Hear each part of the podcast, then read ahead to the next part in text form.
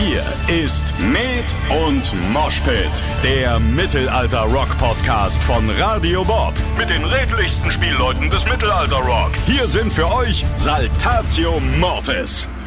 Hallo und herzlich willkommen, liebe Leute, zu einer weiteren Folge Med und Moshpit. Hier ist wie immer euer Tambur und heute haben wir eine ganz besondere Folge für euch. Ja, geradezu ein Special.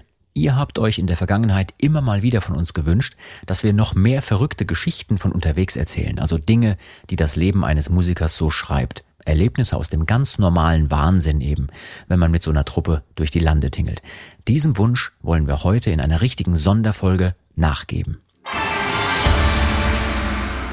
Und nicht nur das, beim Sammeln dieser Geschichten sind uns so viele weitere unglaubliche Stories eingefallen, dass wir jetzt schon genug Material für mindestens drei weitere Episoden hätten. Außerdem haben sich ein paar Special Guests eingefunden, die es sich nicht nehmen lassen, auch von ihren Erlebnissen zu berichten, während sie mit ihren Bands auf Tour waren. So werdet ihr in dieser Folge, neben einiger meiner Bandkollegen bei Saltatio Mortis, auch noch ein paar wundervolle Musiker hören, die ihre Geschichten mit uns teilen. Wer das genau ist, wird noch nicht verraten, bleibt am besten einfach dran. Nur so viel. Es geht zum einen um ein erstes Mal und das auch noch vor 60.000 Leuten. Und zum anderen geht es um ein Erlebnis, bei dem eine Band sechs verschiedene Busfahrer in nur sechs Wochen verschlissen hat. Äh, ja, das haben selbst wir noch nicht geschafft. Obwohl, auch wir haben schon den ein oder anderen, sagen wir, ganz speziellen Charakter hinter dem Steuer unseres Turbus sitzen gehabt. Ähm, ja, da ist auch schon mein Kollege und Co-Moderator Luzi. Luzi, schön, dass du da bist. Vielleicht hast du es gerade noch gehört. Ich habe kurz eine Story angeteasert, die wir nachher erzählt bekommen werden. Und zwar ging es um ähm, sechs Nightliner-Fahrer in sechs Wochen. Boah, geil. Aber ich wette, keiner von denen hat drei Senfbücher geschrieben. Senfbücher? Ja, der. Wer hat denn? Ah, wer war das denn noch hier? Der, der Freak, der. Äh, ich war im Knast! Ach so, der Fahrer. Ja, ja. Ah, wie hieß der nochmal? Arthur? Nee, nicht Arthur. Ah, ich, ich komme nicht aber mehr so drauf. ähnlich. Der, weil das war doch auch, der hat doch irgendwie drei verschiedene Bücher über Senf geschrieben oder irgendwie sowas. So, so ganz absurde Themen, was man nie erwartet hätte. Ja, stimmt. Und ähm, das war doch auch der Fahrer, der regelmäßig, wenn es irgendwas gab, was nicht funktioniert hat am Bus, dann hochkam, wahllos auf irgendwelche Lichtschalter gedrückt hat und dann gesagt, ist ja auch kein Wunder, ihr müsst ja so und so drücken und dann hat er in irgendeiner ganz spontan ausgedachten Tastenkombination auf Lichtschalter gedrückt Genau. und gesagt, so geht das, dann funktioniert die Lüftung Die wieder Lüftung, oder dann funktioniert die Klimaanlage oder Ja. dann geht unten die Tür auf. genau, das war richtig absurd. wo du dann gemerkt hast, der hat, also der ist nicht nur komisch, der hat eine Vollmeise. Ja, ja, ja, und der fährt unseren Bus. Also, man muss jetzt dazu sagen, es ist ja, das war nicht der Herb, nicht unser Standardfahrer, unser Haus- und Hoffahrer, der tolle Herb, sondern der tolle Herb hatte keine Zeit, der konnte nicht, oder ich glaube, er war krank, irgendwas Ich war. weiß es, ich und er brauchte ja, einen ja. Ersatzfahrer. Dann kam besagter Fahrer, dessen Name nicht genannt werden soll. Und hat uns erklärt, dass man Lichtschalter in Kombination drücken muss, damit unten im Erdgeschoss die Tür aufgeht. Wo jeder gemerkt hat, der hat eine Vollmeise. Plötzlich stimmte, also da hatten wir, glaube ich, alle Angst. Ja, so ein bisschen. Ja, der hat Ja. unser aller Leben. Hier, Passierschein A38. Ja, also- Der Bus, der Verrückte macht. Geil. der Bus, der Verrückte war. äh, muss die mittlere Lounge suchen. genau. Ihr bringt das mal vor zur mittleren Lounge. Nein, das ist jetzt, das hier ist die vordere Lounge. genau. Sie müssen zur mittleren Ja, Lounge. hier, hier dürfen sie erst durch mit, mit dem äh, lilanen Passierschein. Genau, da werden sie dann durchgelassen. B49. Mit dem Rundschreiben B49 Ah, genau, kommen das Sie vielleicht zum Zugang zur mittleren Lounge. Hast du Schedule dabei? Was? Nein? Hast du? Ach, was ein. Schedule ist, äh, klären wir auch irgendwann mal in irgendeiner Folge. Ja, wir haben so viele Folgen, die wir machen könnten. Aber heute soll es ja um eine andere Folge gehen. Heute soll es darum gehen, dass wir Begebenheiten von unserem Tourwahnsinn, Dinge, die der Alltag der Musiker schreibt, Dinge, die man hinterher zu Hause erzählt und alle sagen, ja, hast du dir doch gerade ausgedacht, solche Geschichten gibt's gar nicht. Na, das sind manchmal ja super lustige Geschichten, manchmal skurrile Dinge, manchmal auch tragische Dinge und manchmal sind sie auch, ja, wenn man so im Nachhinein dann drüber redet, belanglos für alle, die nicht dabei waren. Und die, die dabei waren, schmeißen sich entweder weg vor Lachen oder behaupten, nein, das so war es nicht. Ganz genau. Und nein, ich war ganz bestimmt nicht betrunken. nein, an dem Tag habe ich wirklich keinen Alkohol getrunken. Sowieso. Kannst jeden fragen. Der Satz hängt sowieso hinter jedem Satz von solchen Geschichten.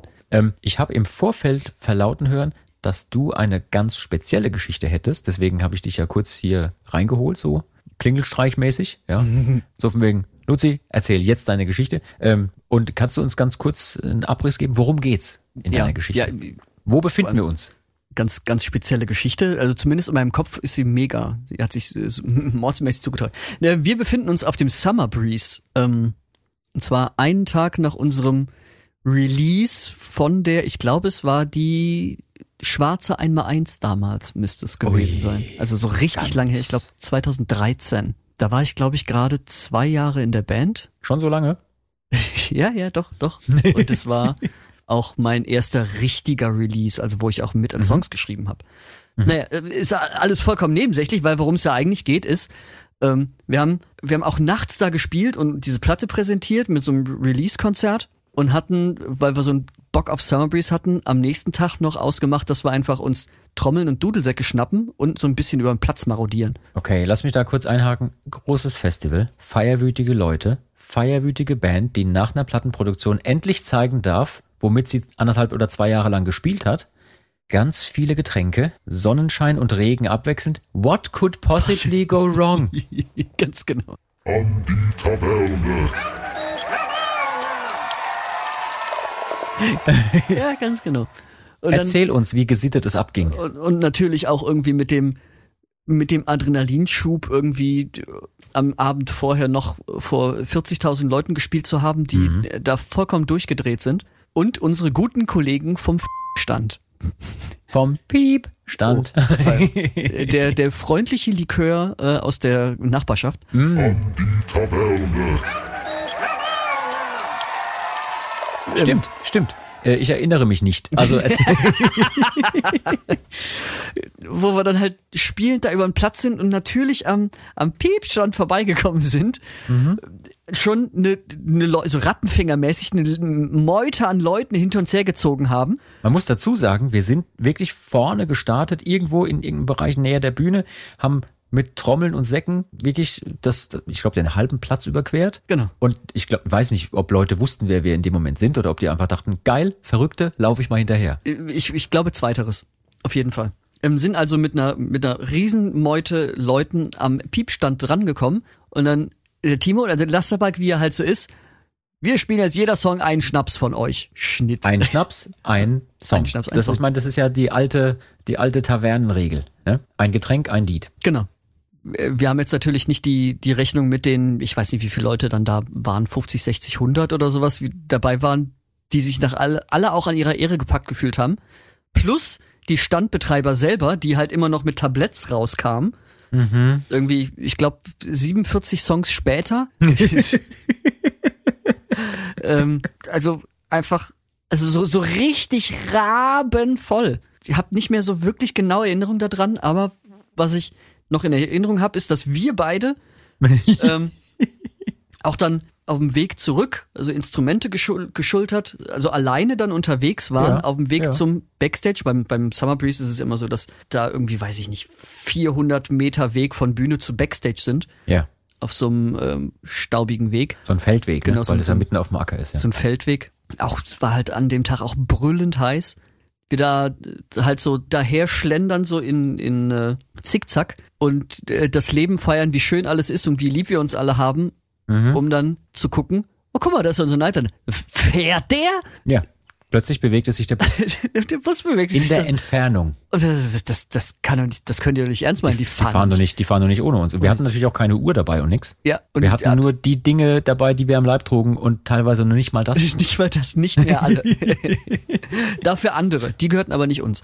Ähm, wenn einer auch nur ansatzweise mal jemand von unserem Tourmanager gehört hat, der weiß, der, der macht keine Witze. Der ist, Nee. hier, das ist die Uhrzeit, da ist Abfahrt, wer nicht da ist, hat verloren.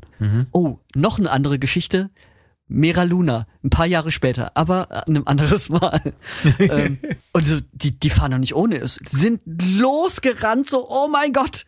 Haben es dann gerade noch hingekriegt, ähm, im, im Liner anzukommen, um dann später zu erfahren, sie haben nur rangiert. Ja. Ja, überleg mal, du läufst äh, jetzt nicht mehr ganz so frisch über den Platz, ja? Bist vielleicht gerade wieder aktiv bewusst wach geworden, nachdem du ein paar Stunden in einem anderen Geisteszustand verbracht hast. Sagen wir es mal so. Ja. Also wir reden jetzt theoretisch natürlich, ne? Wir reden von irgendwelchen ausgedachten Personen, die vielleicht auf einem Festival das eine oder andere Getränk zu sich genommen haben und ein bisschen gefeiert haben. was- nicht, dass wir das wären. Und was aber, haben wir gerade gelernt? Der Satz hinten dran, so betrunken war ich nicht. Genau, überhaupt nicht. Also äh, noch nicht mal ansatzweise. Und trotzdem ist es so, dass wenn man dann in so einem neuen Geisteszustand wieder erwacht, man ist plötzlich total klar. Ja. Und wenn man dann den eigenen Tourbus losfahren sieht und sich denkt, verdammte Axt, ich habe keine Ahnung, wie viel Uhr es eigentlich ist und ob wir schon lange auf der Straße sein müssten und ich vielleicht derjenige bin, der die ganze Tour aufhält, dann rennt man hinterher. Ja. Auch wenn man nur noch Stiefel trägt. und den Dudelsack oder eine Trommel. Aber nicht, dass wir nicht, dass wir irgendwas von Menschen wüssten, die nur in Stiefeln über Summer Breeze gerannt wären. Nein, nein. Und ich habe dann, wenn man dann auch noch mit den, mit allen anderen, die im, schon im Bus waren, äh, noch gequatscht. Und für die mu- muss das so geil ausgesehen haben, weil es war ja brüllend warm und dieser staubige Weg, wie wir, ich stelle mir das, wenn ich drüber nachdenke, immer in Zeitlupe vor übrigens, wie wir Das dann muss episch gewesen sein. aus diesem Staub rausgelaufen sind. Nein!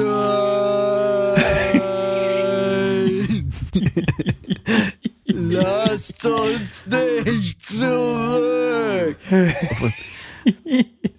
Ich meine, wenn man überlegt, wie, wie viele Schnäpse wir getrunken haben, hat es wahrscheinlich auch genauso geklungen. Ja, vielleicht sogar noch etwas langsamer. Und mit mehr Hall. Und wir haben uns in Zeitlupe bewegt. Wir haben uns jetzt halt bewegt. Alle drumherum so sich ganz normal bewegt. Was ist mit denen los? Ja. Ja. Ähm, von wegen in Zeitlupe bewegen. Wir hatten mal eine Show auf einem Mittelalterfestival, was durchaus schwierig war, weil wir auch, glaube ich, schlechtes Wetter hatten und ja, das war noch so die Zeit, wo wir auch mittags mehrere Shows gespielt haben. Und wir kamen auch, glaube ich, von einem anderen Termin und waren sowieso schon so ein bisschen angeschickert, beziehungsweise angefeiert.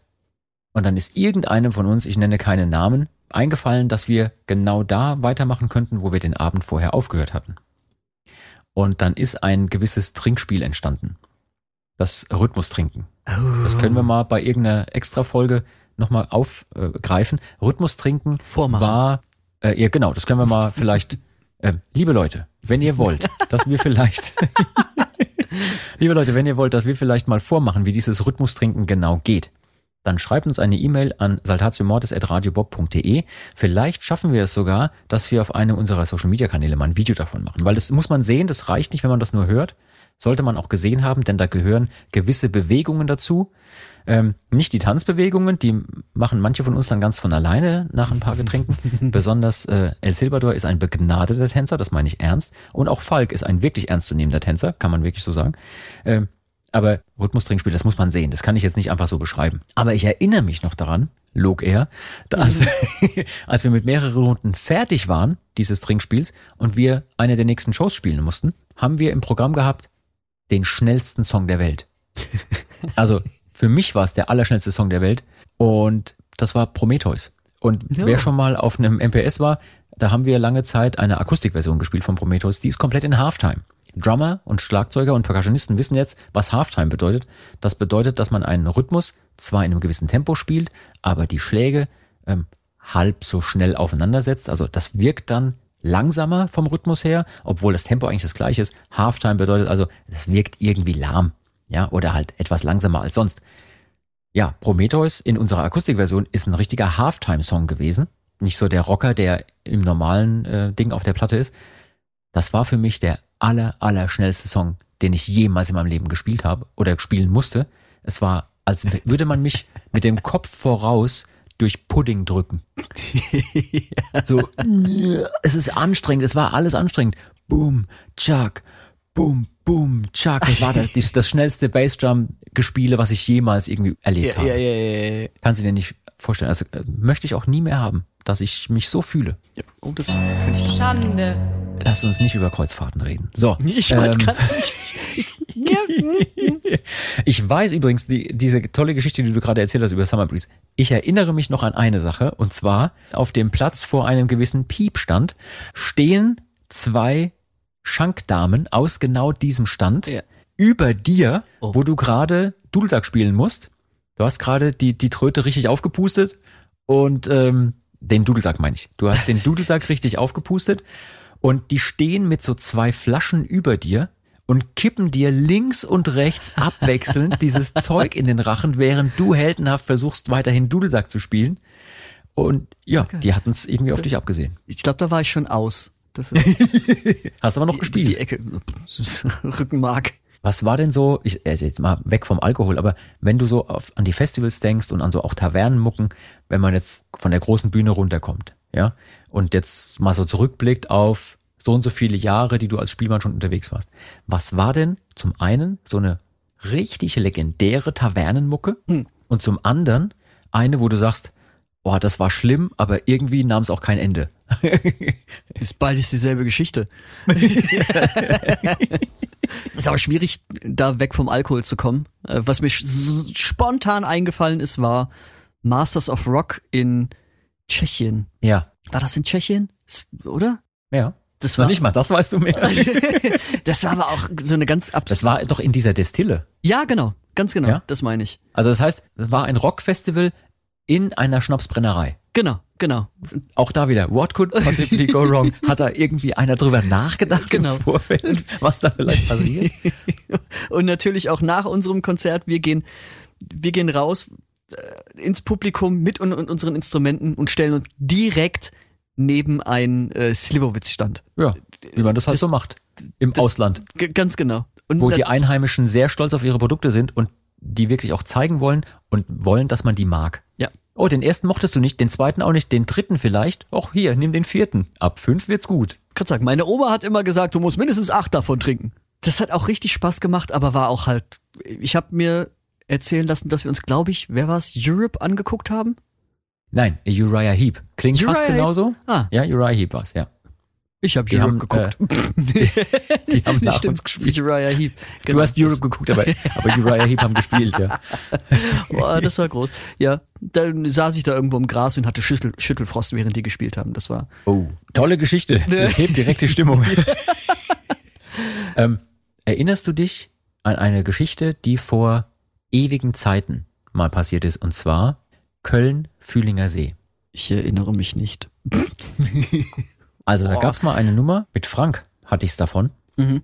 Der hat nämlich aus seiner Sicht mal erzählt, wie das für ihn ist. Oh Gott. wenn man so unterwegs ist. Ich meine, Frank trinkt seit Jahrzehnten keinen Alkohol mehr und mm, ja, zieht es so durch und ist dann oft eben dabei und macht Fotos und so und zeigt uns hinterher, wie wir ausgesehen haben. Äh, ich meine, wie die anderen ausgesehen haben, die was getrunken haben. Wir würden niemals was trinken.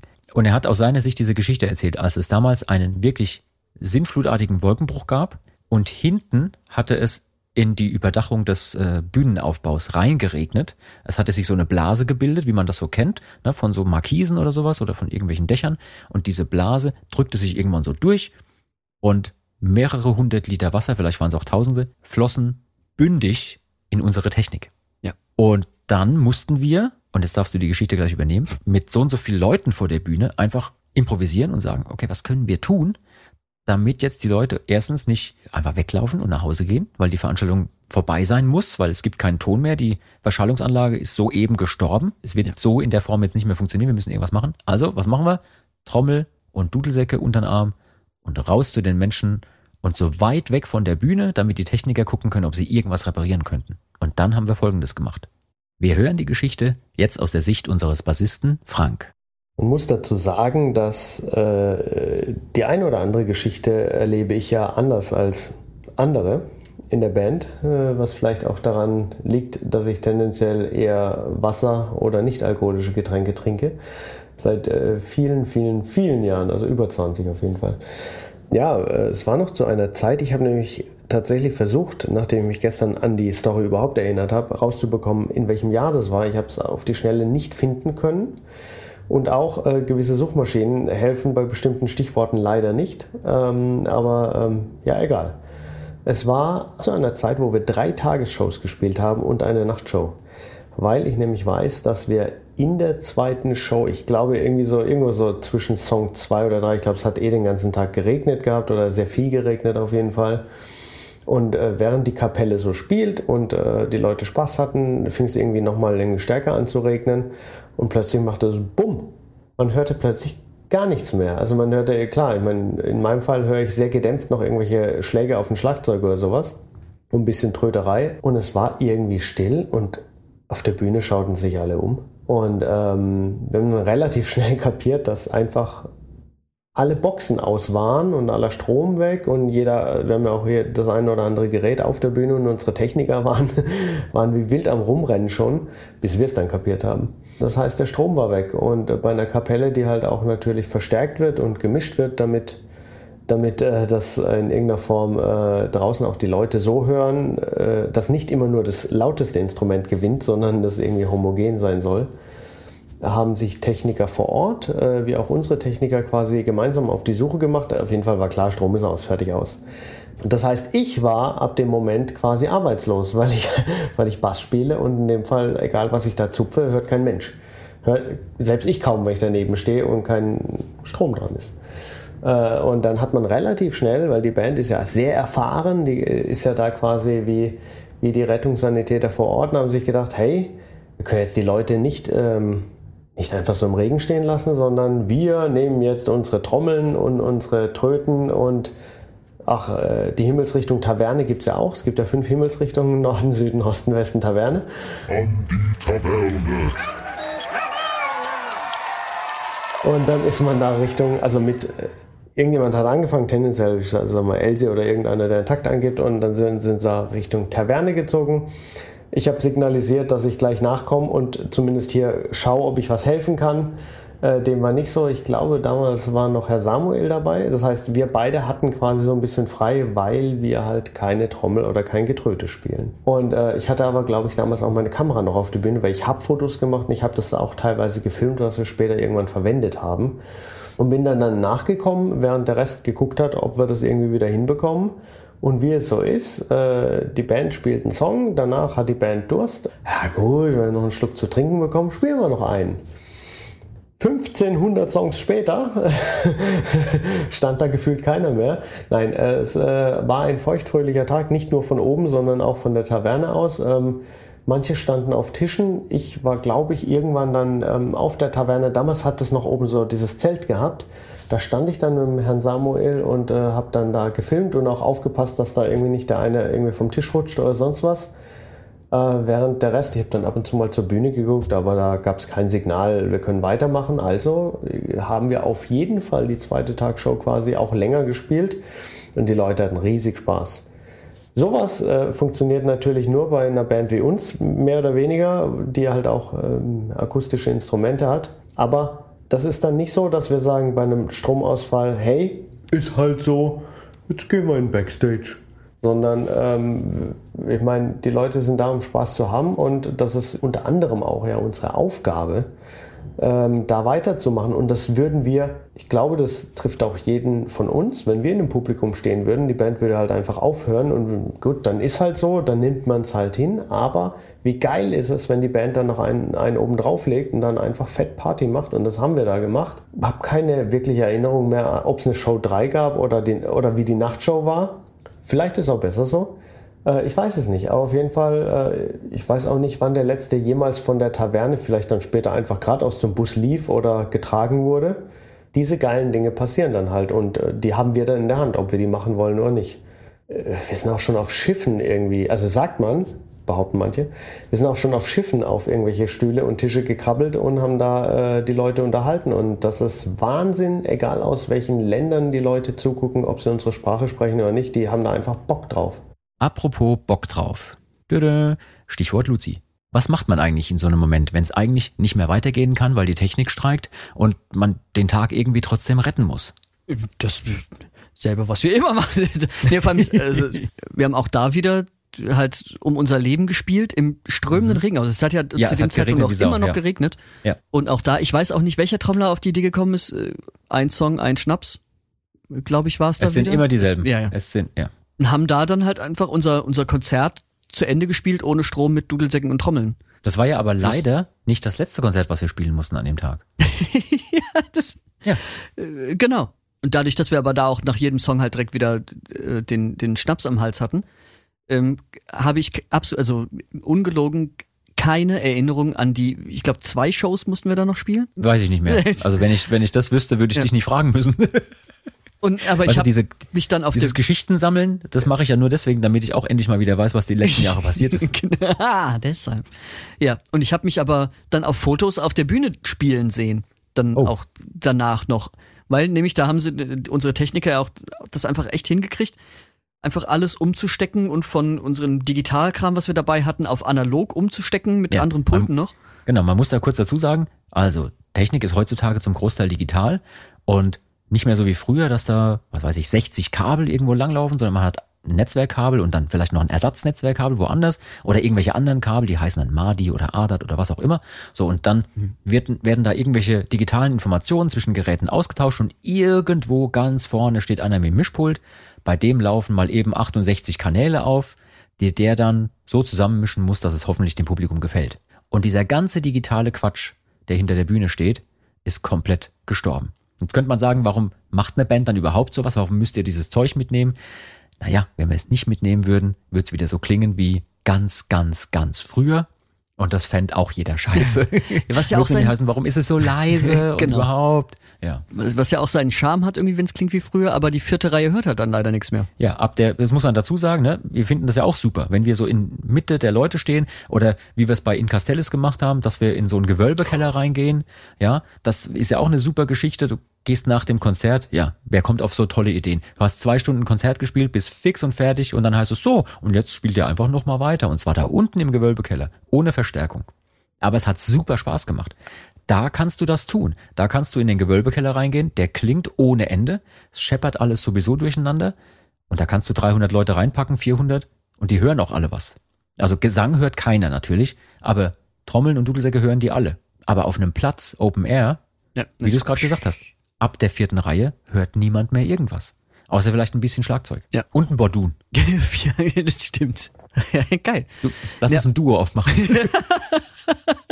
Klingt dann ungefähr wie Und dann spielen wir ganz Metal tolle. Konzerte vor, warte, äh, wir spielen tolle Konzerte vor ungefähr 75 Leuten. Weil mehr werden nichts hören. Das stimmt. Aber, das die wäre es dann wert. ultra begeistert sein. Ähm, Ich habe ich hab dich leider unterbrochen. Du wolltest noch erzählen, was die gemacht haben. Mit den, dass die das digital umgesteckt haben. Vielleicht kannst du das nochmal kurz erklären, was die dann machen mussten? was sie da an Voodoo gemacht haben, weiß ich es genau auch nicht. Aber auf jeden Fall haben sie halt jeden Kanal, den wir so da mitbringen, was du gerade meintest, mit 68 Kanälen, nochmal neu verlegt, also neue Kabel gelegt. Und während die halt da, also wirklich logistische und äh, also Meisterleistungen vollbracht haben, hatte die Band nichts anderes zu tun, als sich, als sich bündig abzuschießen und, und so im Zickzack zurückzukommen. Ja, klar, wir spielen jetzt wieder auf der Bühne. So, ah, danke, dafür habe ich das gemacht. Cool. Ja, und in so einem Moment äh, sieht man dann auch wirklich die wahre Freude im Gesicht eines Technikers oder Crewmitglieds, wenn man nach zwei Stunden harter Arbeit ohne Aussicht auf Erfolg sieht, dass die Band auf jeden Fall gleich alles sabotieren wird, weil sie nicht mehr in der Lage sind, geradeaus zu spielen. Da kursiert auch heute immer noch ein Bild ähm, irgendwo im Internet, wo ich weiß nicht mehr genau, Jörg, also Alea mich abknutscht oder wir knutschen. Äh, eins von beiden. Aber es Nein, das sieht nur so aus. Bei Bands hat's ja auch so ein bisschen was von Affenrudel. Weißt du, wenn der zum Beispiel sieht, der Kollege ist ein bisschen schmutzig im Gesicht, dann leckt er das sauber. Einfach aus Liebe. ja, genau sowas. Und fragt auch nicht, wo du im Schmutz geschlafen hast oder so. Apropos im Schmutz geschlafen. Ich hatte kurz vor der Show noch ein Telefonat mit einem Kollegen von uns und zwar dem Jim von Kiss and Dynamite. Ähm, die lieben Kollegen von Kiss and Dynamite haben eine wunderbare Coverversion unseres Songs Wo sind die Clowns gemacht. Bei denen heißt es Where are the Clowns, weil die normalerweise auch auf Englisch singen.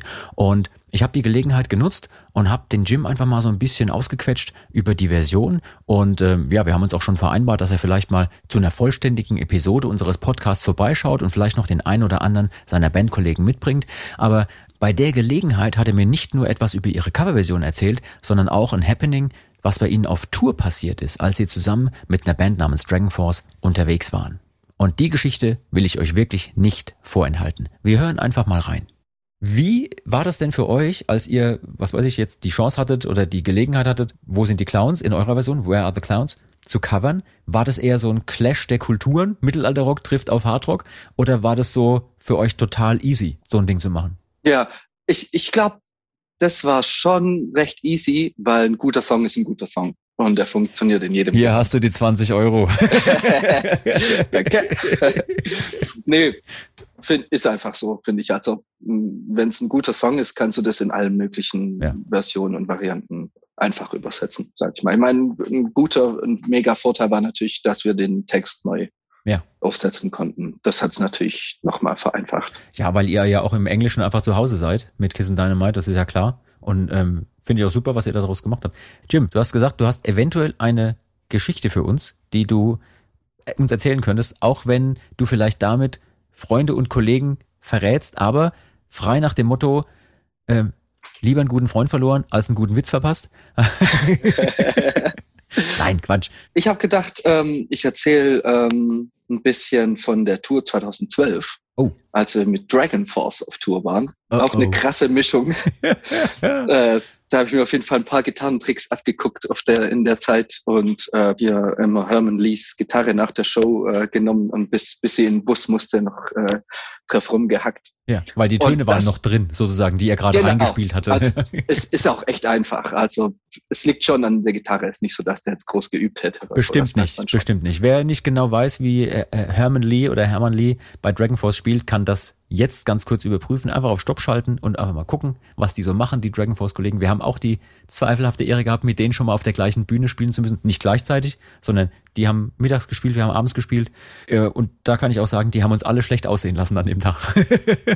Ich meine sogar, dass sie zwischen uns zwei gespielt hätten. Äh, Wahnsinn. das war auf dem, auf dem Rock Hearts, glaube Ja, ich. Da haben wir irgendwie so. gespielt. Dann während der Autogramm-Session war Dragon Force und abends habt dann ihr ja, ja. das Festival zerlegt. Die sind wirklich, wirklich gut. Also muss man neidlos anerkennen. Ja. Ja. Und super nette Typen, auf jeden. Fall. Auf jeden Fall waren wir mit denen auf Tour und das war so für uns die Abhärtung, was das, die Erfahrung des Nightliners angeht. Oh. Also Nightliner grundsätzlich ist ja schon eher, also ich, spreche jetzt mal aus meiner Perspektive, ähm, Komfort, Mhm. weil äh, nicht irgendwie früh aufstehen, um äh, zur Venue zu fahren. Auch wenn der Komfort darunter durchaus sehr leiden kann, wie wir erfahren mussten. Denn, also wo fange ich an? Der Bus war erstmal ein Reisebus ursprünglich, der umgebaut wurde zu einem Nightliner. Ja. Dementsprechend hat das alles nicht gepasst, es hat alles gequietscht und alles so ein bisschen nicht so ausgecheckt gewesen, sage okay, ich mal. verstehe. Der Kompressor war kaputt. Der ist alle zehn Minuten angesprungen, um äh, hier den, äh, die für die Türen und das ganze Zeug ähm, den Druck aufrechtzuerhalten. Ich hatte das Bett un äh, über dem Kompressor. Super. Also der ist echt unter mir alle zehn Minuten angegangen. Hat man nach zwei Wochen nicht mehr gemerkt. Bis dahin war es ganz schön anstrengend. Und wir hatten in sechs Wochen sechs Busfahrer. Echt Oh. so, der eine hat gemerkt, er darf mit dem Hänger nicht fahren, der andere war dauernd besoffen, der andere musste irgendwie in, in die Klinik und kam dann nicht mehr wieder. Ein anderer saß am nächsten Tag heulend am Straßenrand. Also es lag bestimmt nicht an uns, ne? muss man auch mal sagen. Bestimmt nicht. Oder an unserer Feierei oder was wir sonst in diesem Bus so getrieben haben. Exhibitionismus wird bei uns schon recht groß geschrieben. Mhm. Ja, bei wem Aber- nicht? Ja. Ja, Keine ne? Hose, kein Problem. Ganz genau. Oft wussten wir am Abend nicht, wer denn jetzt den Bus fährt oder sonst was, sondern ziehen nur einen Zettel am Bus. Irgendwann war es ja auch so nichts Überraschendes mehr, dass Ja, das so ist. ja. Nachts kam irgendwann mal einer oder auch erst am nächsten Tag, hat sich hat den Bus aufgemacht, ist reingesessen, hat losgefahren. Und dann gehst du irgendwann so vor und lernst so deinen neuen Busfahrer mal kennen. Eine Nacht waren oder zwei Nächte waren wir in Barcelona am Kreisverkehr hier an der Columbus-Säule, also wirklich mitten im Hotspot, ne? Ohne Strom, ohne Busfahrer, somit auch ohne Luft für den Kompressor. Oh. Das heißt, wenn jemand am Bus zu schnell vorbeigelaufen wäre oder dagegen gehustet hätte, wäre halt die Tür aufgegangen, weil Mhm. das war einfach nur angelehnt. Mhm. Wir hatten innen so einen kleinen Gummizug um, um, um die Tür gemacht, damit das nicht vom Wind aufgezogen wird. Wahnsinn. Und da lag dann unser Equipment und MacBooks und Zeug. Und der Busstreifen war auch echt so ein fünf Minuten äh, Parkding von wegen einmal Touris rauswerfen und weiterfahren. Da standen wir zwei Tage und uns ist nichts passiert. Uns wurde nichts geklaut. Und das, wie gesagt, das hat sich die komplette Tour durchgezogen. Das ist ja Wahnsinn. Wie, wie ist das denn, wenn du in sechs Wochen sechs verschiedene Fahrer hast?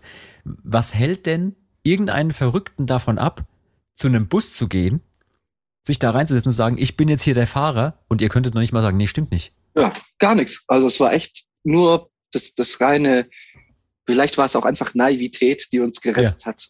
In Mailand war das zum Beispiel so, ähm, mussten wir dann den Bu- Bus umparken. Ja, und so dann durch die Reihen geguckt, wer der nüchternste ist. Und der hat sich dann halt vorne hingesetzt und mal ein paar Knöpfe gedrückt. Ich meine, es ist ja nicht so wie ein Auto oder so, dass du Nee. dich da reinsetzt und losfährst. Und Also ich wüsste nicht, wo ich da irgendwas drücken muss. Klar, lenken und Gas geben kann man noch, aber da sind ja auch die Gänge ganz anders und so. Genau, und dann gibt's so einen Hasenknopf und einen Schildkrötenknopf und, und auf jeden Fall mal den Schildkrötenknopf gedrückt. Das Mhm. ist auf jeden Fall schon mal besser für den Anfang. es, es hat gereicht, um äh, die Bauarbeiter davon abzuhalten, den Bus mitsamt zwei Bands abzuschleppen. Wie war denn das Geruchsambiente nach ein paar Tagen auf Tour?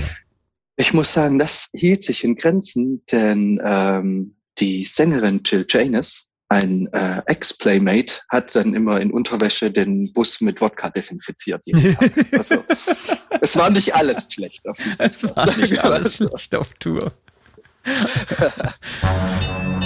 Schande. Schande. Es war nicht alles schlecht auf Tour. Schönes Stichwort. Äh, Ich möchte trotzdem nicht, dass irgendjemand bei uns in Unterwäsche den Bus putzt. Hat eigentlich auch schon einer erzählt, dass dieses, also dieses One in a Million Situation, die da dann in Köln passiert ist, einfach im Jahr drauf direkt nochmal passiert ist? Nein, Oh. das hat noch, hat noch keiner erzählt. halt ein bisschen andere, ein bisschen andere Ausgangssituation, weil wir hatten natürlich äh, dazugelernt und hatten unseren Digitalkasten, den wir dabei hatten, extra so, so, so, ein, ähm, so ein Schutz, wie so ein Präservativ drüber gemacht, damit sowas nicht mehr passieren kann. Es ist wieder das Wasser da reingelaufen, nur diesmal ist halt irgendwas anderes abgeraucht, was da nicht zu Nein, uns gehört. weißt du, nein, weißt du, was das war damals? Denn wir dachten nämlich alle, das kann nicht sein, dass das jetzt schon wieder passiert. Das war nämlich dieser Moment, du Ja. spielst wieder am gleichen Ort, Ja. Köln-Fühlinger See, du spielst, es regnet wieder in Strömen. Die Geschichte war tausendmal erzählt worden, schon oh, so und so viel, tausend Euro Schaden und Scheiße und alles, oh Gott, oh Gott, nie mehr darf sowas passieren. Und dann haben wir Dinge getan und Dinge getan und wir spielen dieses Konzert, es rumpelt und scheppert und gewittert, Klatsch, Ton aus, PA aus, alles aus auf einen Schlag. Und jeder dachte natürlich sofort, verdammte Axt, es ist das gleiche wieder passiert. Das kann doch nicht sein. Wie, wie dumm kann man denn sein? Ja, Ja, auch, ja. auch wir selber. Wie dumm können wir sein, dass uns das schon wieder passiert? Oder wie viel Unglück kann man haben? Nein, es war was ganz anderes. Und zwar, da hatte ein Helfer, irgendein Aufbauhelfer, von denen es immer viele gibt, und wir sind total dankbar, dass die vor Ort sind. So ein ganz normaler Helfer hatte eine Steckdose so verlegt, dass es die Hauptstromverteilung war für die gesamte Bühne und das Licht zusammen. Schande. Schande. Und diese Steckdose hatte er unter die Bühne ins Gras gelegt. Geil. Wie man das halt so macht. Und als es gewitterte und die Pfütze allmählich stieg, flog der FI raus. Das war alles. Großartig. Aber was Ja. äh, auch da wieder, auch da haben wir dazu gedacht, nee, also wir sind ja dann von der Bühne weg, haben wieder mit Trommeln und Dudelsäcken gespielt und so und gedacht, nee, diesmal machen wir das jetzt aber nicht mit dem Schnaps und so und sind äh, passen ein bisschen Diesmal auf machen wir uns das mit Bier. auf. mit Bier. An die Taverne.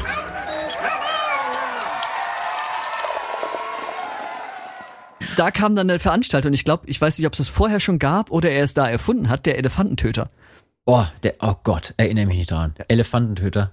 den er uns da eingeflößt hat. So, ah ja, nee, ist geil, dass Sie jetzt hier spielen so, ist ja super, hier, trink mal, zack, rein. Und also, Also- dass der nicht blind gemacht hat, ist alles. Mich hat er teilweise ich, blind gemacht. Äh, nee, der Giesbert ist ja ein total lieber Typ. Ich mag den Giesbert total. Und es gibt Situationen, da habe ich mich mit dem Giesbert neben der Taverne sitzend über Gott und die Welt unterhalten und es war super. Aber wenn Giesbert mit zwei Meter acht und seiner, also im Partymodus, wenn der im Vorwärtsgang ist, dann musst du laufen. Dann musst du einfach ganz weit weglaufen und hoffen, dass er dich niemals findet. Ja. Total. Giesbert im Partymodus und dann Elefantentöter. Was war das nochmal? Das war doch Strohrum mit Amarula. Ja, Oder ja, nicht? ja, ja, sowas. Ich weiß nicht, was da alles, aber ist, äh, der, der Hauptbestandteil war Strohrum. War Strohrum. Und zwar Mischung eins zu tot. Also wirklich. Ja, total. Und auch da kann ich mich schon nicht dran erinnern, wie ich mein Instrument weggebracht habe, weil es war auch ganz früh am Tag und wir mussten noch ein paar Shows spielen. Apropos Instrument. Eine Frage habe ich. Ja. Stimmt die Legende, stimmt die Nein. Legende, die man erzählt über die, über Dudelsackspieler, dass ihr, wenn's hart auf hart kommt, so einen Schnaps, den ihr eigentlich trinken müsstet, durch die Spielpfeife in den Dudelsack reinspucken könntet, um ihn nicht trinken zu müssen? Das wird ja nie einer machen. Nee, sag mal, Ja, das- weil ich habe die Geschichte schon öfter gehört Ja. und ich habe auch gehört, dass zum Beispiel Leute wie der Elsie deswegen sich den Reißverschluss an den Dudelsack gemacht haben. Nicht etwa damit der von der Spucke besser trocknet, sondern dass man da die ganzen Schnäpse reinkippen kann oder reinspucken kann, während die dummen Trommler das nämlich mal austrinken müssen. Und hinterher kann man mit dem Finger drauf sagen, guck dir hier die besoffenen Schweine an, die Trommler wieder, wie die wieder im Vorwärtsgang waren heute. Hier und dann die ganze Kreuzfahrt sich nicht mehr äh, dran erinnern können. ja, als ob wir jemals auf irgendeiner Kreuzfahrt gewesen wären. Das wüsste ich doch. Das ist doch alles nur Photoshop. ähm, ja, und ihr steht da schön hier sober und entspannt und sauber da Ja, und habt dann den, den Dudelsack, den ihr aufmachen könnt, damit das alles wieder trocknet. Ja, das ist äh, theoretisch möglich. Vielleicht bin ich, vielleicht bin ich da aber auch, habe ich auch so ein kleines Trommlergehen in mir, weil mir ist es wirklich, also wirklich regelmäßig schon passiert, weil so, zack, so, ach, ich hätte in den Dudelsack spucken können.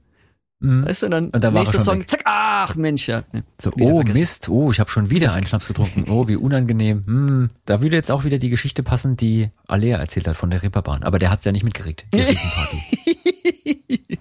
Und wir hören die Geschichte, wie Alea vermutlich die Party des Jahrhunderts verpasst hat. Lass mir eine Geschichte erzählen über die langweiligste Nacht meines Lebens. Schande. Schande. Also, ähm, wir sch äh, schreiben das Jahr, ich weiß es nicht, irgendwo in Bahrenfeld in Hamburg. Ich habe nachgeguckt, ich habe versucht äh, nachzuvollziehen, wann das denn war, aber es ist einfach schon so ewig her, ich habe es nicht gefunden. Ganz einfach. Aber wie gesagt, wir schreiben ein Jahr irgendwo in Bahrenfeld. Es regnete einfach den ganzen verdammten Scheißtag auf einer Rennbahn ohne Bäume, ohne irgendetwas. Ungebremster Wind kommt auf der einen Seite des Gelände rein, Geländes rein und äh, verlässt es auf der anderen Seite und hat ganz viel gute Laune mit sich mitgerissen auf diesem Weg.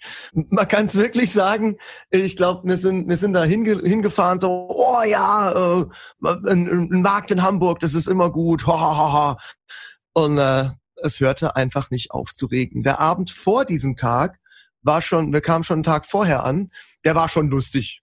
Da hat man dann schon gedacht, so, okay, morgen soll es auch regnen, also hoch die Tassen und so weiter. Mein Problem an diesem Wochenende war insgesamt, dass ich krank war. Also ich hatte irgendwie, ich hatte eine Erkältung, habe dann an diesem an diesem schicksalshaften Samstagmorgen äh, bin ich aufgewacht mit leichtem Fieber und dachte, ja super.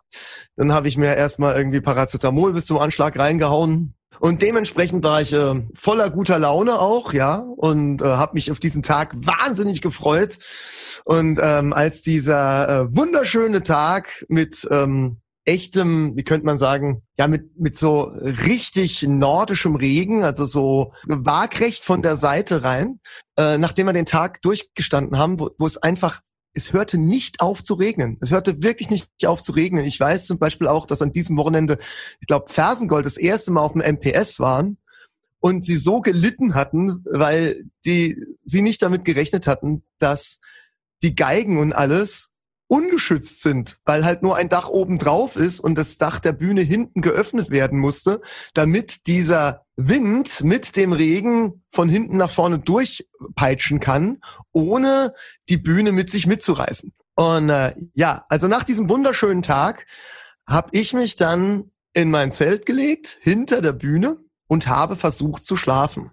Das ist mir erst gelungen, nachdem irgendwie ein Gepolter draußen geendet hatte und ähm, ich nur irgendwie am Rande, ich glaube, ich habe damals dann auch noch, ich habe damals noch besser gehört, da habe ich noch Gehörschutz getragen nachts und dachte so, was zur Hölle veranstalten die da draußen? Also ich war auch noch richtig sauer. Und dann bin ich endlich eingeschlafen. Am nächsten Morgen gegen neun Uhr, ich glaube 11 Uhr war Markteröffnung. Also wollten wir uns um 10 Uhr an der Bühne treffen. Ich habe mir also einen Wecker gestellt um neun Uhr, damit ich irgendwie fähig bin, egal in welchem Zustand, zur Bühne zu kommen. Ich mache also mein Zelt auf, gehe nach draußen und stelle fest, ich bin allein im Backstage. Der einzige, der noch da war, war der Semmel damals. Der hatte Glück oder Pech, kann man jetzt irgendwie so sagen, wie man möchte. Den traf ich dann irgendwann. Und wir haben uns so gefragt, wo sind eigentlich die Jungs? Ja, keine Ahnung. Wir saßen auf der Bühne und warteten der Dinge, die da kommen sollten. Und was da kommen sollte, war ein Großraumtaxi, genau gesagt mehrere. Aber dieses erste Großraumtaxi fuhr vor die Bühne die Schiebetür äh, ging auf und ein bis zum Anschlag besoffener Charlie von Saw Patrol kam herausgefallen wie ein Baum. Also äh, Tür geht auf, betrunkener Schotte fällt raus. Bam! Unfassbar. So ohne groß Worte einfach gerades Umfallen, liegen bleiben und hinten dran lautes Gelächter und dann sind unsere Jungs aus diesem Großraumtaxi gekrochen äh, nicht gekrochen, eigentlich noch irgendwie gelaufen, haben sich gegenseitig gestützt, waren aber der Meinung, dass es total super war, egal was sie, äh, was sie da irgendwie so mitgemacht haben. Und ich habe mich in dem Moment einfach gefühlt wie der Depp. Ne? Also krank, dann ist da anscheinend gerade die Party des Lebens gelaufen und ich habe es nicht mitgekriegt. Unfassbar. Dann haben sich die Typen erstmal abgelegt für zwei Stunden bis zum nächsten Konzert. Aber ich werde es nie vergessen, als dieses Taxi vorfährt die Tür aufgeht und ein Baum von Mann einfach geradeaus rausgefallen kommt. Ja, das ist äh, meine Seite dieser Geschichte. Und jetzt stellt euch mal vor, ihr verbringt noch einen ganzen Tag mit diesen Typen, die nicht nüchterner werden über die Zeit und die ganze Zeit erzählen, boah, das war so der Hammer, der Wahnsinn und du hast es nicht mitgekriegt, das ist ja so schade. Und ich habe gedacht, ich bringe sie einfach alle um. Das ist ja das Schlimme. Mir ging es ja nach dieser Nacht im Zelt mit einer Erkältung ja nicht besser. Das heißt also, mir ging es wahrscheinlich vom Kopf her genauso scheiße wie den Jungs, aber ich hatte den Spaß nicht. Also Verlierer des Jahres, ich weiß nicht mehr welches, ich großartig. In Hamburg, in Hamburg ist nie irgendwas passiert. genau. Das ist auch bitter. Oh. Überleg mal, wie viele Jahre am Stück wird schon die also mittlerweile wissen ja ganz viele Fans schon Bescheid, diese weltberühmte Reeperbahn-Geschichte. Giesbert entführt mehrere seiner Musiker auf die Reeperbahn, weil ihm die Schotten von Saw Patrol mitten in der Nacht sagen, oh yeah, Reeperbahn, I've, I've never been to the Reeperbahn. so mitten in der Nacht. Geil. Und dann sagt er, das geht nicht, das geht nicht, da müssen wir jetzt sofort hin. Und er dann und entführt die halbe Künstlerschaft in irgendwelchen Großraumtaxis auf die Reeperbahn und sagt, macht euch keine Sorgen, ich zahle. und dann einfach einen Beutel von seinem eigenen Geld mitnimmt auf die Reeperbahn. Naja, das, das kam ja dann auch noch dazu. Also um es mal kurz zu machen, für alle, die die Geschichte so noch nicht gehört haben, es war folgendermaßen. Die Shows waren alle gespielt, es war ein wirklich anstrengendes Wochenende, es war bisschen schlechteres Wetter, es war bisschen kühl und zwischendurch auch verregnet vielleicht mal.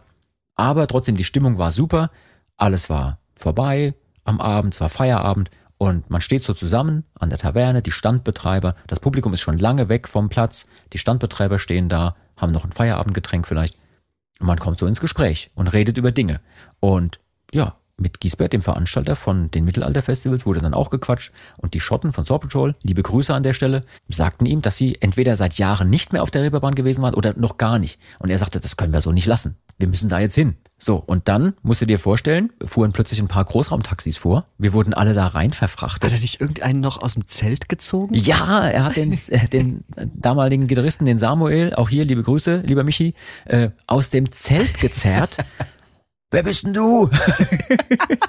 ich, ich bin der Semmel, das weißt du, du kennst mich doch. Kannst du Dudelsack spielen? Äh, nein, ich spiele Gitarre. Ja, dann schlaf weiter. Dann hat er ihn weiterpennen lassen, weil er hat die Dudelsackspieler gesucht. Er brauchte Dudelsackspieler, die mit auf die Reeperbahn gehen, weil er wollte jetzt mal so richtig, du kannst es dir vorstellen, Giesbert im Vorwärtsgang, der wollte mal so richtig die Reeperbahn wieder aufmischen, hier mit seinen Kumpels von den Bands, hat uns Trommler, also ich weiß, Lasterbalg und mich in so ein Taxi verfrachtet, uns irgendwas in die Hand gedrückt. Ich hatte noch meine Bühnenklamotten an, damals, so, hier Rock und äh, Überwurf und Mantel und äh, Schnabelschuhe. so. Und Lasterbag saß schon drin in dem Taxi und hat dann einfach, ja, auch gesagt, ja, super, jetzt fahren wir wohl los, ne? Und ich so, ich habe keinen Cent Geld dabei. Und wenn du weißt, wie es auf der Reeperbahn abgeht, sag ich, das dauert fünf Minuten, dann kriegen wir die Hucke voll. So wie wir hier aussehen. Ja, nee, mach dir keine Sorgen, wird schon. Plötzlich geht die Tür wieder auf und der einzige Dudelsackspieler, den Giesbert gefunden hatte, der nicht schnell genug weggerannt war, war Falk.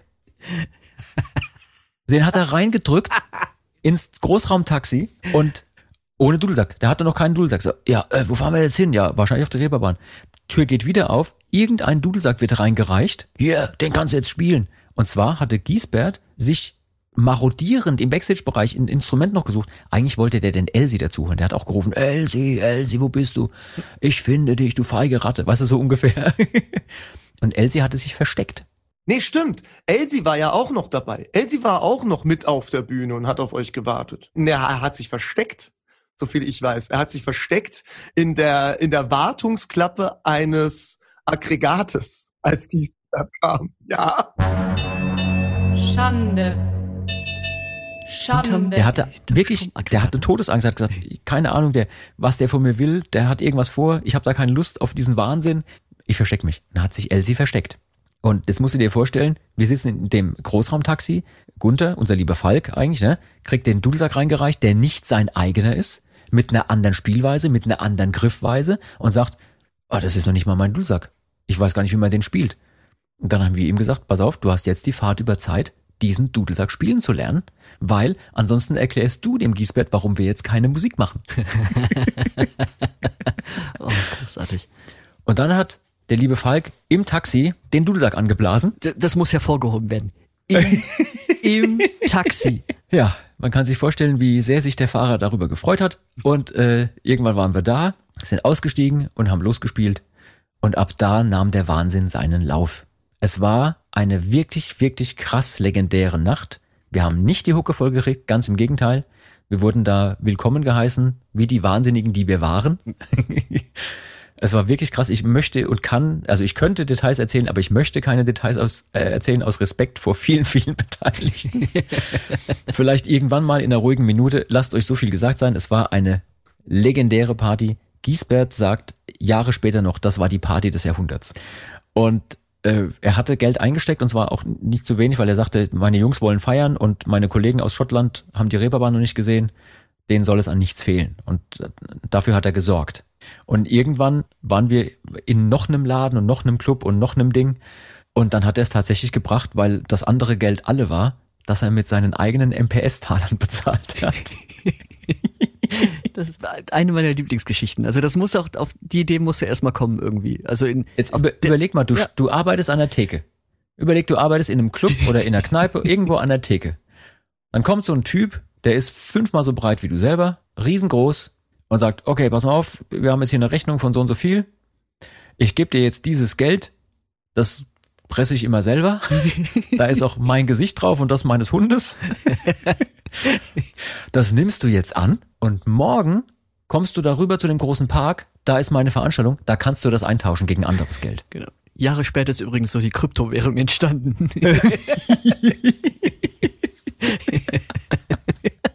Ja, aber krass. Und also damit ist er halt auch einfach durchgekommen. Und das Der ist durchgekommen. so der Typ hat das Geld angenommen. Ja. Jeder andere hätte das wahrscheinlich so nicht gestemmt, aber ja, der Typ hat das Geld angenommen. Ich weiß gar nicht, ob der am nächsten Tag kam, um das einzutauschen. Ich könnte mir auch vorstellen, dass er einfach gesagt hat, naja, komm, was soll ich sagen, was soll ich machen? Äh, man munkelt, dass einer der beteiligten Spielleute äh, um sein Leben gespielt hat, auf dem einzigen Dudelsack und das so gut nie wieder auf einem Dudelsack jemals performt worden ist. Man munkelt auch, dass in der gleichen Zeit andere Kollegen nicht mehr weiterspielen konnten auf ihrem Instrument, weil man nicht gleichzeitig Trommel spielen und die Hose ausziehen kann. Schande. Weiß nicht, wer das gewesen ist. Und man munkelt auch weiterhin, dass es in manchen Etablissements im Hinterzimmer äh, Whirlpools gibt. Aber das sind vielleicht äh, Details für eine andere Geschichte.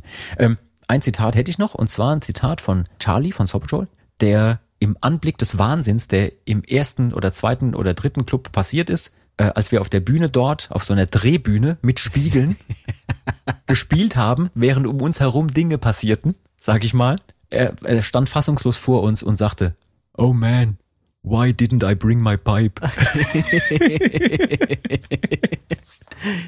und ich glaube, kurz vor acht oder kurz nach acht morgens hat mir irgendjemand dann gesagt, okay, draußen fährt jetzt das letzte äh, Taxi zurück Richtung äh, Veranstaltungsplatz.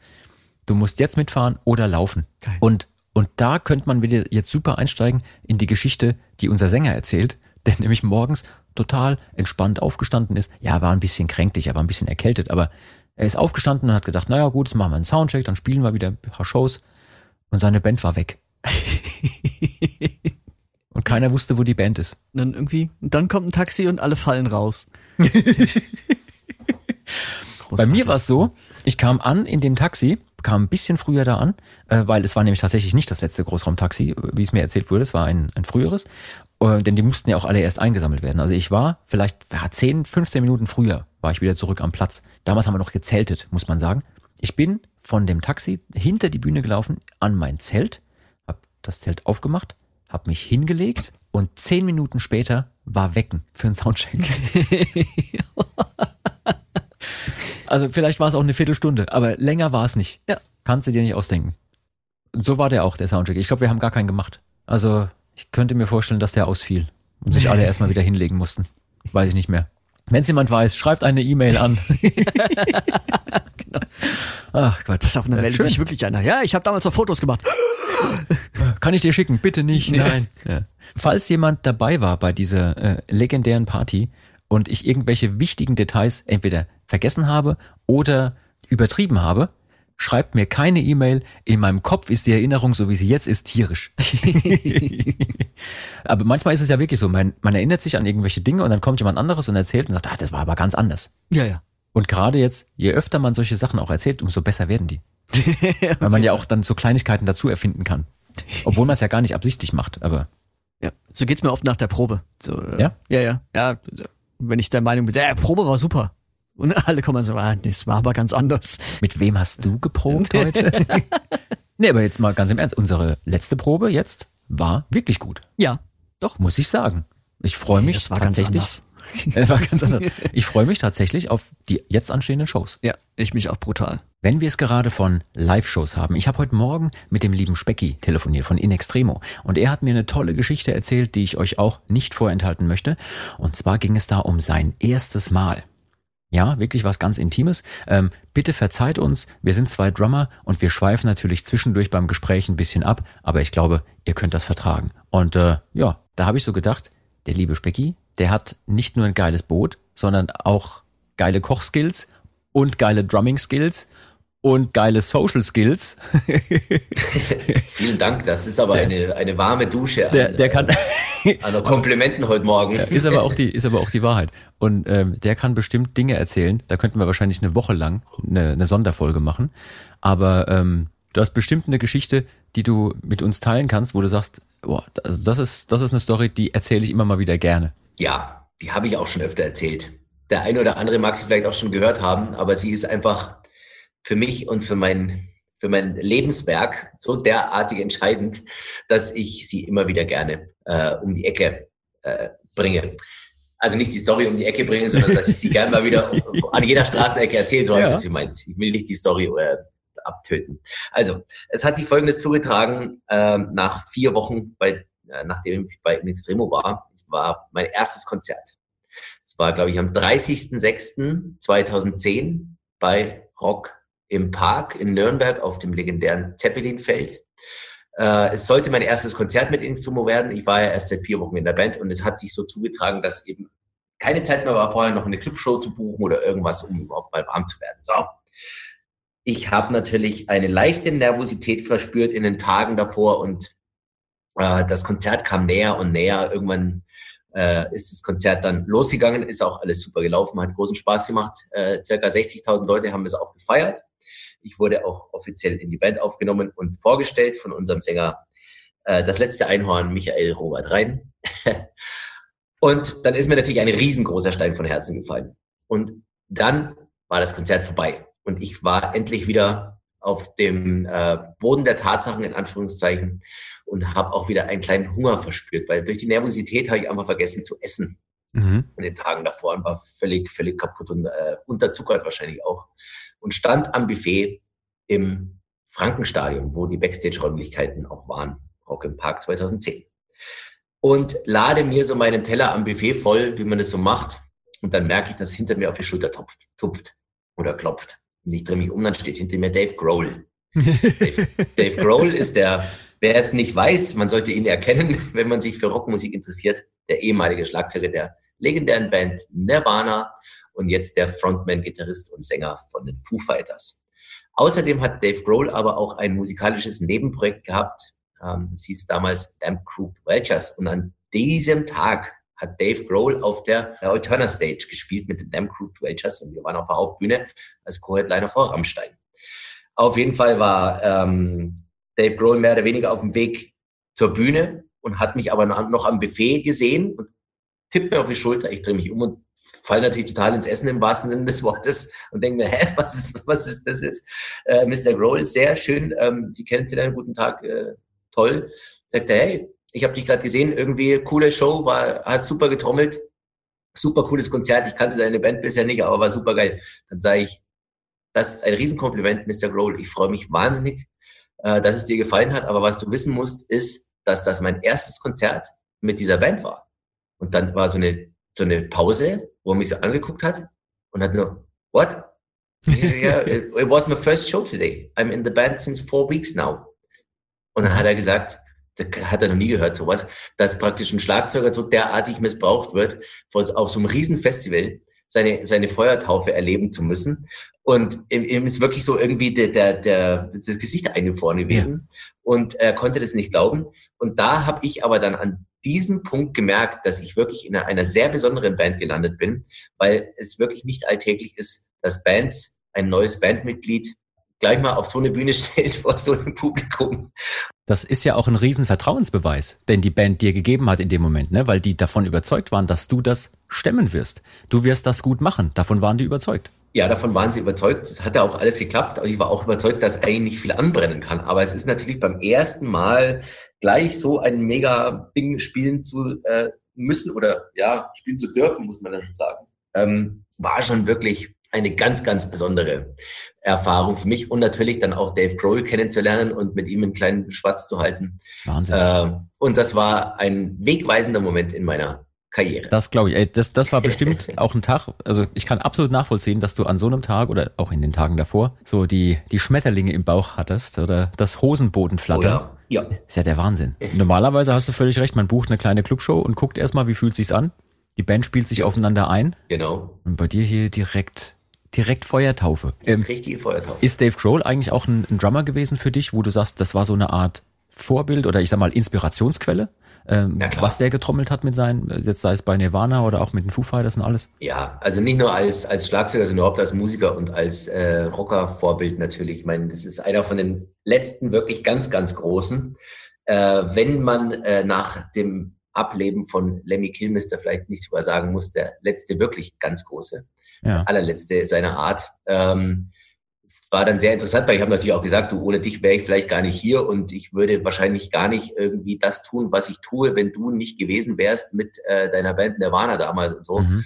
Und dann sagt, der war sehr cool und sehr bescheiden, muss ich auch sagen. Ähm, es war jetzt nicht so, also klar, dass ich dich irgendwie inspiriert habe, weil ich bin ja Dave Grohl, sondern war total easy und wirklich, also wann passiert es einem auch, dass eben ein Mann von so einem Kaliber äh, jetzt einen Musiker anspricht, den er vielleicht gar nicht kennt und einfach sagt, hey, ich tippe dir auf die Schulter und sagt, das war cool, viel, äh, hast du gut gemacht und war schön zu sehen. Die Geschichten, die man von ihm hört, die gehen oft in so eine Richtung, dass der auch so Spaß daran hat, auf einem Festival rumzulaufen, sich Bands anzugucken, hier und da. Man klar, aus Sicherheitsgründen kann er jetzt nicht vorne sich das angucken, mitten im Publikum, aber der ja. steht dann irgendwo an der Seite der Bühne, guckt sich das an. Das ist sehr glaubwürdig, was der so nach außen verkörpert. Und auch geil, dass er dich angesprochen hat, weil ich kenne ja auch die Situation, dass man da auf dem Festival steht und alte Helden von sich sieht. Und mhm. äh, man sagt ja auch immer, hier Vorsicht, lern nie deine Idole kennen oder deine Vorbilder, das könnte nach hinten losgehen, weil auf der einen Seite hat man vielleicht an dem, was die musikalisch machen, total den Spaß und findet das super und inspirierend. Und dann lernst du die vielleicht persönlich kennen und merkst, boah, das ist irgendwie ein Depp. Ja, ja, oder so. Könnte ja passieren. Kann, kann passieren. Und, und was, was macht es mit einem, jetzt mal ohne, ohne dass du Namen nennen musst? Ist dir sowas schon mal passiert, dass du einen kennengelernt hast, von dem du eigentlich dachtest, oh, krasser Typ, super geil, wie, was der, was der tut, sei es jetzt Musiker oder bei was anderem, und dann musstest du feststellen, oh, oh, gar nicht so? Ja, äh, also mir ist es öfter passiert, dass ich überrascht war, wie cool die Typen sind. Also die, dass es nochmal in die andere äh, Richtung äh, ausgeschlagen hat, wie als bestes Beispiel natürlich Dave Grohl, ja. wo man schon wusste, er ist cool, aber dass es dann so cool ist, äh, dachte ich nicht. Äh, die andere ähm, Seite ist aber natürlich auch schon öfter mal passiert, dass man äh, Idole getroffen hat, wo man sich gedacht hat, das hätte ich mir jetzt eigentlich lieber erspart, um das Idol als Idol auch zu behalten. Ja. Ähm, inzwischen ist es so, dass man dann sich denkt, das äh, ist jetzt nicht mehr mein großes Vorbild oder wie, wie bin ich denn da drauf gekommen? Aber ich glaube, das gehört auch dazu, weil Kunst und Kultur sind eine, Sache, die hat ja äh, relativ wenig damit zu tun, um welchen Menschen es ganz, ganz äh, im Kern geht oder ganz genau im Kern geht. Es ist ja wirklich auch eine Sache, man kann sich ja hinter dem, seiner, seiner Machenschaft auch verstecken. Und es ist ja auch äh, Showbusiness, wie wir alle wissen. Vergisst man manchmal, ne? Aber ähm, So sieht's aus. ich habe hab mal vor Jahren auf Wacken ähm, Vinnie Paul getroffen. Für alle, Ja. die es nicht wissen, Vinnie Paul war der Drummer von Pantera und für mich auch ein riesen Einfluss als Schlagzeuger, weil ich fand, Mhm. dass der ähnlich wie Dave Grohl es geschafft hat, fürs Schlagzeug zu komponieren. Ja. Ja. Auch, auch jetzt jemand wie bei Metallica, Lars Ulrich, hat geschafft, natürlich auf einem ganz anderen Level, technisch weitaus grundlegender, äh, hat es geschafft, aber so gewisse Dinge zu komponieren, die sehr eigenständig waren und auch sehr eingängig. Und bei Vinnie Paul war ich einfach Riesenfan und habe dann wirklich so diesen Fanboy-Moment gehabt, wo ich in Wacken da im Backstage-Bereich, weiß ich nicht, wie lange ich gewartet, ich habe mir glaube ich selber 20 Minuten äh, Mut eingeredet, dass ich den, dass ich den anspreche. Ich habe mich dann auch bei ihm entschuldigt und sagte, ich weiß, dass ich äh, dich jetzt wahrscheinlich hier störe, aber das ist wahrscheinlich meine einzige Chance, dir zu sagen, erstens vielen, vielen Dank für die, für die Arbeit, die du gemacht hast und wie sehr ich das schätze und so. Und da ist er ein bisschen aufgetaut, als ich das dann sagte irgendwann. Ne, er wusste, ich will jetzt ein Foto und das fand er natürlich wahrscheinlich blöd irgendwie, aber die meisten Leute mögen ja auch, wenn man ihnen sagen kann, deine Kunst und das, was du gemacht hast, hat Einfluss gehabt auf andere Menschen. Ja, Wie gehst denn du damit um, wenn Leute zum Beispiel auf dich zukommen, jetzt nach den vielen Jahren, die du gemacht hast als Drummer? Du hast auf vielen verschiedenen Alben gespielt. Wenn Leute auf dich zukommen und sagen, wegen dir habe ich angefangen, Schlagzeug zu spielen zum Beispiel, oder du hast mich inspiriert. da fühlt man sich natürlich sehr geehrt erstmal. Und ähm, das geht natürlich auch ein bisschen runter wie, wie Butter. Das ist ja klar, weil irgendwie hat man ja auch, äh, ich habe eingangs von diesem Gespräch gesagt, das Lebenswerk. Es ist ja auch eine Art Lebenswerk. Also nicht, dass ich jetzt sage, ich bin schon fertig damit oder ich bin am Ende angekommen. Mhm. Es soll ja noch ein paar Jahre weitergehen, aber man will ja auch irgendwie durch sein Schaffen auch was hinterlassen und was äh, erreichen. Und ähm, wenn dann natürlich jemand kommt und sagt, ich würde ohne dich nie das tun, was ich tue, dann ist es äh, eine ganz gute, eine ganz gute Sache, äh, um zu wissen, man ist auf dem richtigen Weg. Jetzt habe ich noch zwei Fragen an dich, die mir wirklich auf der Seele brennen und ich habe vergessen, sie zu stellen bei unserem Podcast, den wir zusammen gemacht haben. okay. Specki, als jemand, der wirklich was vom Kochen versteht. Ja. Was sind für dich drei essentielle Dinge, die in keiner Küche, in keiner guten Küche fehlen dürfen? Also auf jeden Fall ein Kochlöffel und ein Kochtopf, um Schlagzeug zu spielen. das ist eigentlich das Wichtigste, sind die wichtigsten zwei Sachen zum Sehr Kochen. gut, sehr gut. Und äh, dann ein gekühltes Bier auf der Hand. Das sind schon mal, das sind schon mal drei Dinge. Das ist der Wahnsinn. Kochlöffel, Kochtopf und ein Bier. Mensch, das hätte ich jetzt nicht gedacht. Ich habe jetzt gedacht, da kommt jetzt irgendwas Technisches. Pass auf, du brauchst dieses oder jenes Messer, du brauchst diese oder jene Gewürzmühle, keine Ahnung. Nee, kochen tut man genauso wie Musik machen mit dem Herz. Und äh, da geht es nicht um Equipment, sondern da geht es um das, was man auf den Teller bekommen will, beziehungsweise auf die Bühne bekommen will. Ja. Und äh, ich, was mir immer auffällt beim Kochen, die Parallelen zwischen Schlagzeugspielen oder überhaupt auch Musik machen und Kochen sind sehr, sehr äh, nah beieinander. Deswegen ist es, glaube ich, auch ein Grund, dass viele Musiker sehr begeisterte Hobbyköche sind Ja, das stimmt. oder überhaupt auch richtige Foodies sind, die sagen, wenn ich auf Tour bin, ist das Allerwichtigste, mir ist es scheißegal, wie gut das Hotel ist, aber ich will ins beste Restaurant der Stadt. Mhm. Ähm, und so geht's mir eben ganz oft, ähm, dass mir es auffällt.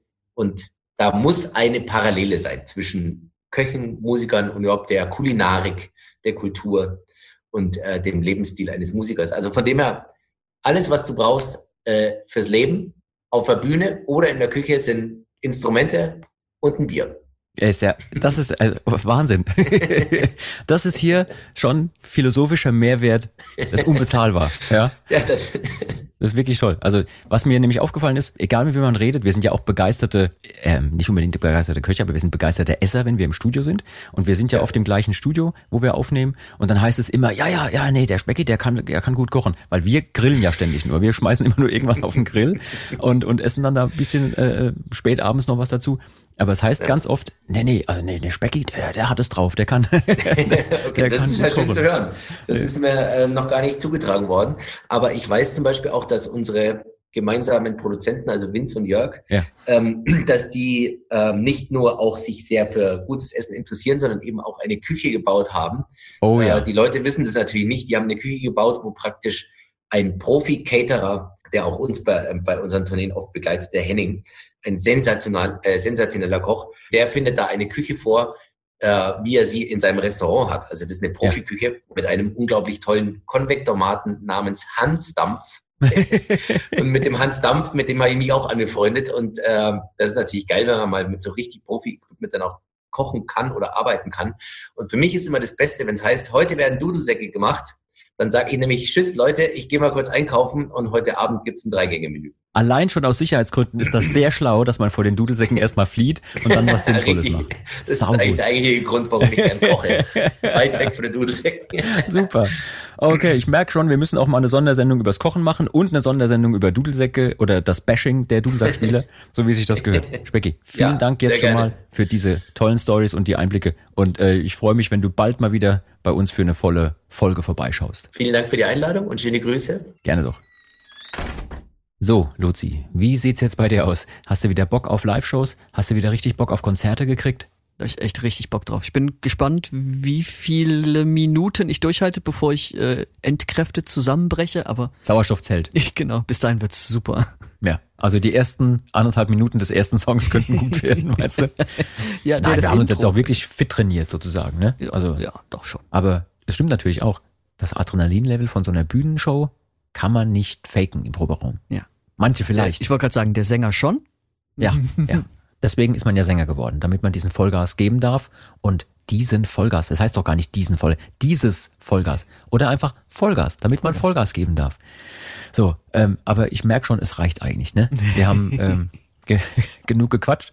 Ähm, wir haben zwischendurch auch äh, diverse Geschichten gehört, jetzt von Kollegen und äh, deren Einschätzung von dem Tourleben, von dem Musikerwahnsinn. Und ich finde, das waren so viele Schanden des Tages heute. Da brauchen wir keine extra Schande des Tages mehr machen. Und wir waren in echt in unseren Geschichten an so vielen Tavernen. Wir brauchen auch in keine Taverne mehr zu gehen. Ja, das stimmt. Aber in dem Sinne würde ich sagen, ich hoffe, liebe Leute, es hat euch gefallen da draußen. Ja. Luzi, hast du noch was äh, hinzuzufügen? Die nächste Tavernengeschichte kommt bestimmt. Jetzt, wo es wieder losgeht. Da kann man sicher sein. Ja. Und in dem Sinne, bis zum nächsten Mal und wir sagen Tschüss und freuen uns jetzt schon auf euch bei den anstehenden Konzerten. Egal wo die stattfinden werden. Bis dahin, Tschüss. Ciao. Das war Med und Moshpit, der Mittelalter-Rock-Podcast mit Saltatio Mortis, ein Radiobob Original-Podcast. Mehr davon jederzeit auf radiobob.de und in der MyBob-App. Radio Bob, Deutschlands Rockradio.